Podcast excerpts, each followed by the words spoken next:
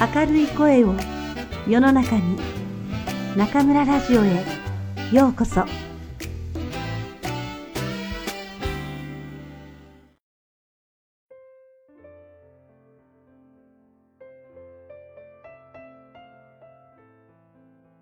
皆さんこんばんは。今夜も中村ラジオへようこそ。私は当ラジオ局のディスクジョッキー中村です。大好評のお招き部屋。4人目のお客様は湖南省調査市にあります総合スーパー平和堂の副総経理前田明彦さんです鳩のマークでおなじみの平和堂は滋賀県を中心に近畿、北陸、東海地方で総合スーパーとスーパーマーケットを展開していらっしゃる企業です。中国湖南省調査市へは1996年に進出され、1998年中国第1号店湖南平和堂五一広場をオープンされています。現在では湖南省に4店舗あり、地域住民の皆さんに愛されるお店として大変賑わっていらっしゃいます。お招き部屋を始める前に、平和堂さんの企業理念、5つの鳩のお約束が大変素晴らしく、ぜひ皆さんにご紹介したいと思います。1、奉仕の鳩はお客様へのサービスを第一とします。2、創造の鳩は良い品を販売します。3、感謝の鳩はお取引先との信用を重んじます。4、友愛の鳩はみんなの幸せを築きます。5、平和の鳩は地域社会のために尽くします。それでは皆さん、お招き部屋へどうぞ。本日は中村ラジオのお招き部屋に調査平和堂中国有限講師の前田明彦副総経理においでいただきました。前田さん、今日はどうもありがとうございます。こんにちは。よろしくお願いいたします。よろしくお願いいたします。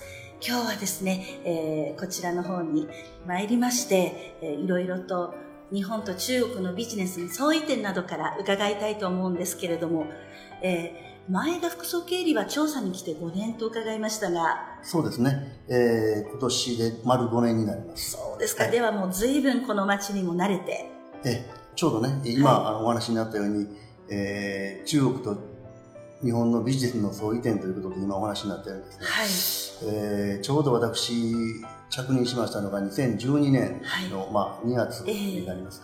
えーその当時ですけれども、えーちょうど、おまあ、バレン日本でいうバレンタインはい、ですね。はい、えーえー中国でいうチンレンジェン、はい。まあ、こういう形で、え。えーされてる、まあ、世界の行事なんですけれども、はい。えーまあ、あの日本から初めて着任して、えーまあ、同じようにですね日本と同じだろうなというふうに思ったら、ええ。えーまあ、あの航空学がね、はい。えー日本だったら、えー男性からあ女性から男性そうですよね。ということでチョコレートであるとか、ええ。お花であるとかということなんですけれども、ええ。えー初めて、えーこっちに着させていただいて、はい、まあ、あの、女性に全てを。男性から女性ね。ということで、はい。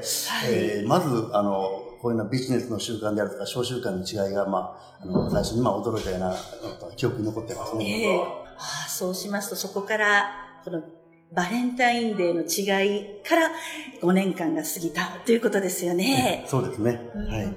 調査っていうと、中国の真ん中にある街の一つだと思うんですけれども、やはり上海や北京、まあ日本人の人がよく知っている街とは何か違うところありますか？そうですね。あのーまあ、あの、全体のですね、ええ。ーっと、まあ、インフラ環境は、はい。あのー沿岸部に比べては、まあ、遅いな、というのを感じておりますし、ええええ。えーまあ、あの、商業の面ではですね、はい。えーえー新商品が入ってくるのがはい。若干やっぱり遅いであるとか、あー。まあ、情報が遅かったりだとかね、はい。えーそういうようなことはやっぱり、あの、感じられますね。あ、やはりそれは上海から見れば少し。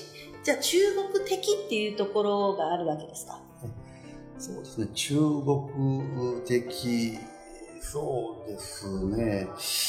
地元の人の考えが強いとか、いかがでしょうか？うん。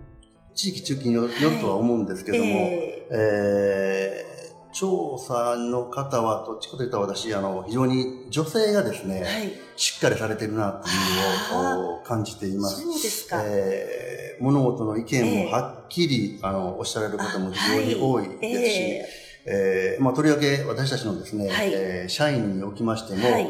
お幹部候補生は、あの、約8割が、まあ、女性を8占めています。えーあの、やはり、ええ。ー物事の推進力であるとか、はい。えー決断力、あるいは、あー仕事の進め方、そういうのに至っても、非常に女性が、えー早く、えー進むなというふうには感じています。それは驚きました。8割というと男性よりも女性の幹部が多くなるということですね。えはあこれは他の地域ではちょっと聞いたことがないぐらい女性率が高い。もともと、あのー我々小売業ですので、はい。えーまあ、そういう業態にもよるかなというふうに思っています。ああ、そうですね。そうするとやはり、この地元の方、調査の方を中心に、やはり社員さんを。ええーそうですね。あはい。あ、そうですか。そうするとどうでしょうか。こちらで働いている人っていうのはよく私が耳にするのは、ね、離職率の高さなんですけれども、私の教え子なんかも一生懸命、ね、就職活動を勝ち抜いて、就職したかと思ったらすぐ辞めちゃうんですけれどもね、どうでしょうか、こちらの平和堂さんではどのような状況がありますか？えーっと、あの、も、お我々もですね、えーこちらあにですね、出展させていただいて、はい。来年でちょうど20年を迎えます。で、あの、まあ、離職率という、まあ、あの、ええ問い合わせなんですけれども、ええーこの日系企業が、あの、ここでですね、調査で根付いて、えー今日まで来させていただいたのは、はい。やっぱりあの、地元の人をですね、まあはい採用して、地元の人を、まあ、あの、フル活用した。主役は、はい。主役は地元の人にあったというようなスタンスでですね、ははえー企業経営させていただいたのが一番のポイントかなというふうに思っております。地元に根付いたということですね。えーそういう意味で、はい。えー当然、あの、地元の中の、調査の中の、湖南省の中の平和堂ということで、うん。あの、地域の皆さんに愛されてますし、はい。えーまあ、あの、ご支持いただいてますしまあ、そういう意味で、えー従業員とともに、はい。まあ、あの、会社をお立ち上げて成長していくというのをですね、まあ、あの、前面に出してやっているところかなというふうに。ああ、そうですか。この20周年、まもなく20周年と伺いましたが、4店舗ももうお出しになって、すっかり調査では鳩のマークっていうのは根付いてるということですね。そうですね。あの、おかげさまで、えーまあ、あの、1号店は98年に、はい。えー開業させていただきましたけれども、あの、その当時、まあ、あの、まあ、地元のい。百貨店はございましたけれども、ええ。まあ、新しい先進的な百貨店ということで、はい。えーオープンさせていただいたのは、まあ、平和堂ということになりますから、えーそこからね、あの、あ地元の皆さんにご支援いただけているということだというふうに思っています。あそうですか。やはりそれは、えーこちらの調査と、えー平和堂さんの本部がある滋賀県が友好姉妹都市というご縁からそうですね。はい。そうですか。そうするともう、あれですよね、コミュニケーション。日頃は社員さんのコミュニケーション向上のためにどのような取り組みをされてますか？えーまあ、あの、いろんな活動はあるんですけれども、え例えば、あの、公開活動がですね、はい年に、まあ、あの、3回ぐらいあったりとかして、はい。えー常に、えー他部門の人と交流をしたりだとか、あるいは、あの、旅行に行ったりだとか、はい。えーで、まあ、あの、この間も、あの、従業員が経理の方にも行ったりとかしてですね、あえー観光名所のユニニナップですね、あの、えあるいは、えーコミュニケーションを図るために、まあ、飲み会があったりだとかね、あの、そういうことは、あの、定期的にですね、行うようにして、そういうような、あの、一般社員の声もですね、吸い上がるような形っていうのをですね、えー今、取っております。それは日本式のやはりコミュニケーション向上の仕方ということで。そうですね。あの、日本でも当然やられていることだと思いますし、えーまあ、こちらでも共通する部分かなというふうに思っています。そうすると、まあ、あの、社員を育てるという研修面でも力を入れていらっしゃるということですか？そうですね。あの、平和堂のですね、い一番の、お方針としては、まあ、お客様のおもてなしの精神、はい、おもてなとし。いうことだと思っています。えーですから、えーまず新社員に入ってきた時には、挨拶の訓練から始める。あえーお客様のおもてなしの訓練から始めるというのが基本になっています。ーそうえーどうでしょう？年間で約180回ぐらい、えー研修ありますし、そういう訓練があるということで、はい。えーこれはあの中国の中の他の百貨店とは違うところかなというふうに思っています。そうですね。あ、そ通りでね、今日先ほど、ちょっと買い物してきたんですけれども、レジの方がニコニコと対応してくださったんですよ。はい。はい180回の研修ですか、はいそれはね、ちょっと日本レベルということですよね。えっ、と、多分日本以上日本以上あの、回数はやってるかなと思そうってます、ね。ですか。やはり日本ではごく普通のこと、小さい時から、えーサービス、おもてなしっていうのは目にしながら、耳にしながら大きくなりますから、どこかのアルバイトでも会社に入って入りやすいですけど、やはりここは中国ですからね。そうですね。挨拶っていうところから、ええあーええご苦労も多いんじゃないでしょうか？考え方違いますよね。そうですね。えーこれについても、あの、はい日本人が教えるのではなくて、はいえーまあ、幹部と言われる、あの、はい中国の先輩社員がね、はい。新しい人に教えるということですね。あの、まあ、日本人が、あの、直接教えたんでは、あの、うまくいかないんじゃないかなと思いますので、えー中国人の幹部が、えーまあ、教えるということところが一番のポイントかなというそうですね。押し付ける、日本のだ、これがおもてなしだという形ではなく、こちらの人が分かりやすい形で研修する、指導するということなんですね。はい。そうするとやはり、えーまあ、社員の中にも中心になっていく、先ほどは幹部候補とおっしゃいましたけれども、やはり皆さん、就職活動の面接を経ていらっしゃると思うんですが、はい。えー前田副総経理はどのような点をよく見てらっしゃるんでしょうか？そうですね。あのー湖南省の調査の平和堂ということで、はい。まあ、あのー日本の会社だということはですね、もう学生の皆さんよくご存知ええはいで、えー私も面接に立ち会う場合はですね、はいえー必ず、まあ、日本語はい。を話せる方が、はいえーまず面接の幹部としては来られるんはい。ですね。で、えー動機としては、日本語が使いたいから、平和堂に応募しますという動機の方が非常に多いんですね。はいしかも、うーん、どうでしょう。日本のアニメを見て、えー日本語を覚えました。えええーだからそれが活かせる企業にということで、平和堂を、希望しますという方が非常にそうですね。多いですね。はしかし、あの、我々はやはり、あの、小売業でもありますし、い。はい。えーお客様第一という方針の中でね、はい。えー企業の運営をしているわけで、はい。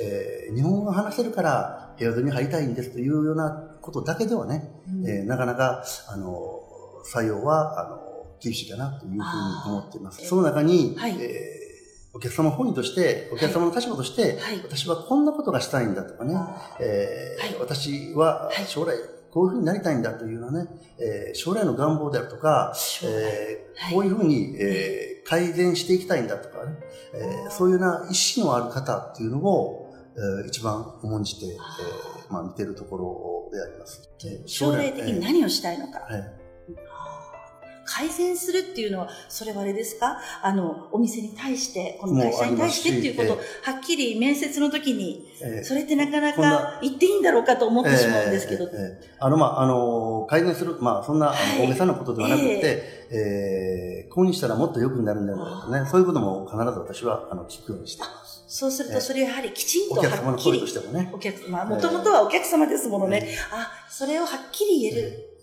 自分の意見を持っているっていうことですね。えどうでしょう？最近その面接で、うん、こういう人はちょっと困るという、ああると思うんですけど。の、面接でよくあるのが、あの、学校から、あの、指導された、あの、トークをねそのままはいおっしゃる方が非常に多いんですけれども、えーあまり、あの、それを言ってもあまり意味ないなというふうには、あの、私には思っています。それもセリフ、になっちゃう。えーあの、自分の言葉で、はい自分の考えで、はい。えーお話しされるということの方がね、非常に大事かなというふうに思いますね。自分の考えをきちんと言える、日本語できちんと言えるということですね。すねあ、日本語と、ではその態度以外に他に何かこういうことができてたら採用がしやすいんだけどっていうのありますか？なかなか、あの、中国の方はですね、日本のように、えー、クラブ活動やってましたとか、運動やってましたっていうのは、えー。まず、あの、そですね。そうういう方はおられないですね。はい。日本に、あの、はい。中国にそういうのはありませんから、えー。まずおられないんですけれども、はい。お何か、あの、得意なところですね、えーはい。この大学の2年間なり4年間の間にですね、はい。えーまああー、例えば、えーまあ、財務会計が強くなりましたであるとか、あの、その他に、えーなんか自分の特技であるとかね、はい。えーそういうようなところがですね、あの、打ち出していただけた方が、あこちらもやっぱり受け取りやすいなというふうに思いまーす。それは必ずしも勉強でなくても構わないんもちろんですね。えーあわかりました。あの、2年間なり4年間集中してやられたことは何ですか、えーそんなところがですね、あの、しっかりとお話しいただけた方がいいかなというね、自分が何かを目的を持ってそして取り組んで結果を出したものっていうものがありますではどうでしょう？こちらにはえー新入社員以外に中途採用の方もいらっしゃいますか、ええ。そういうもう一度社会に出た方にはどのようなアドバイスいただけますでしょうか？ああ、そうですね。他業種から来られることが、あーはい。結構多いんですね。はい。えーですから、まずは、あのー何回も繰り返しになりますけども、お客様第一であるということを、あー面接にも、あの、結構お話をさせていただけるんですね。はいで、えーその上で、えーまあ、お越しいただけるかということで、あのーまず面接の時にも、えー平和とはこういう会社ですよということをお話をさせていただいて、そういうような新たな気持ちで、まあ、来てくださいねということを強調して、ははあの、お話をさせてもらってます。えーですから、全然異業種の方が来られたりもしますけれども、はいまあ、それはそれで、あの、しっかりとした考えをお持ちの方は受け入れるようにしていますけれども。お客様第一であるということを何よりもということですねす。ね。ありがとうございます。あそうすると今お話伺ってきましたけれども、あの、しっかりとした考え方を持って、そして何年間か自分のやりたいこと、一生懸命取り組んできて、そして、えー小売業の一番大切な基本であるお客様第一主義ということを考えた方が欲しいということで、そうですね。はい、ありがとうございます。で、えー前田副総経理は調査に来て5年というふうに伺いましたけれども、どうですか？外国での5年間の生活といいますと。そうですね。あのー中国はちょうど初めて、えーだったので、はい。えー最初の1年っていうのは非常に、あのー戸惑うことがあの多かったですね。そうですかえー環境面で戸惑うことが非常に多かったですね。えーえーまあ、あの物事の考え方の違いであるとか、あるいははい行動の違いであるとか、えーえーまあ、そういところがですね、あのまあ、よく聞かれると思うんですけど、ええ調査の料理は大変辛いですよね。そうですね。えーどうですか？そちらの食生活の方では。えーっと、できるだけ、まあ、あの、まあ、これ人によるんですけども、ええあの、当初、まあ、チャレンジをするようにはしていました。あ、例えば、ええあの、臭豆腐とかね、ちょうど。えーはい。えーもう匂い嗅いだだけで、えーもうじ20 メートルぐらい前からもうすごい匂いがしてるんですけども、えーただ、あの、調査の人はずっと行列を出してね、それを並んでるんですよね。ええ。どうしてあんな匂いのするものに並んでるのかということで、あの、私もね、実際に、えー来てもう一週間ぐらいかな、はい。の時に、あの、チャレンジしてええ。食べさせていただいたんですけども、その匂いと実際の味っていうのは全然違うそうなんですよね本当に美味しかったんで、えあのあー食わず嫌いはいけないなというふうには、今でも思ってますね。そうですよね。そうなんですよ。中国の皆さんでも、実は、あの、黒い臭豆腐がわからない人たくさんいるんですよ。えあの、私が以前、私もこの調査の臭豆腐大好きなんですが、ウェイボーの方に写真を出したら、これは何ですかっていうやはり臭豆腐、調査の臭豆腐は最高でえすよね。えあ、そうすると、唐辛子の方も大丈夫なんですか？ええーっと、唐辛子も、はい。例えばもうあのな何年か入れると見分けがついて、ええ。赤い唐辛子と緑の唐辛子どちらが辛いか、ええ。えー緑の方が辛いんですよね。ね。えーはい。あのーそんなこともですね、もうこの5年間なんで全部習得するようにしましあーそうですね。やっぱり食べ物が合わないとね、長くはいられないですけれども、この調査も随分発展が進んで、5年前にいらした時と、今2017年とどうでしょうか？た。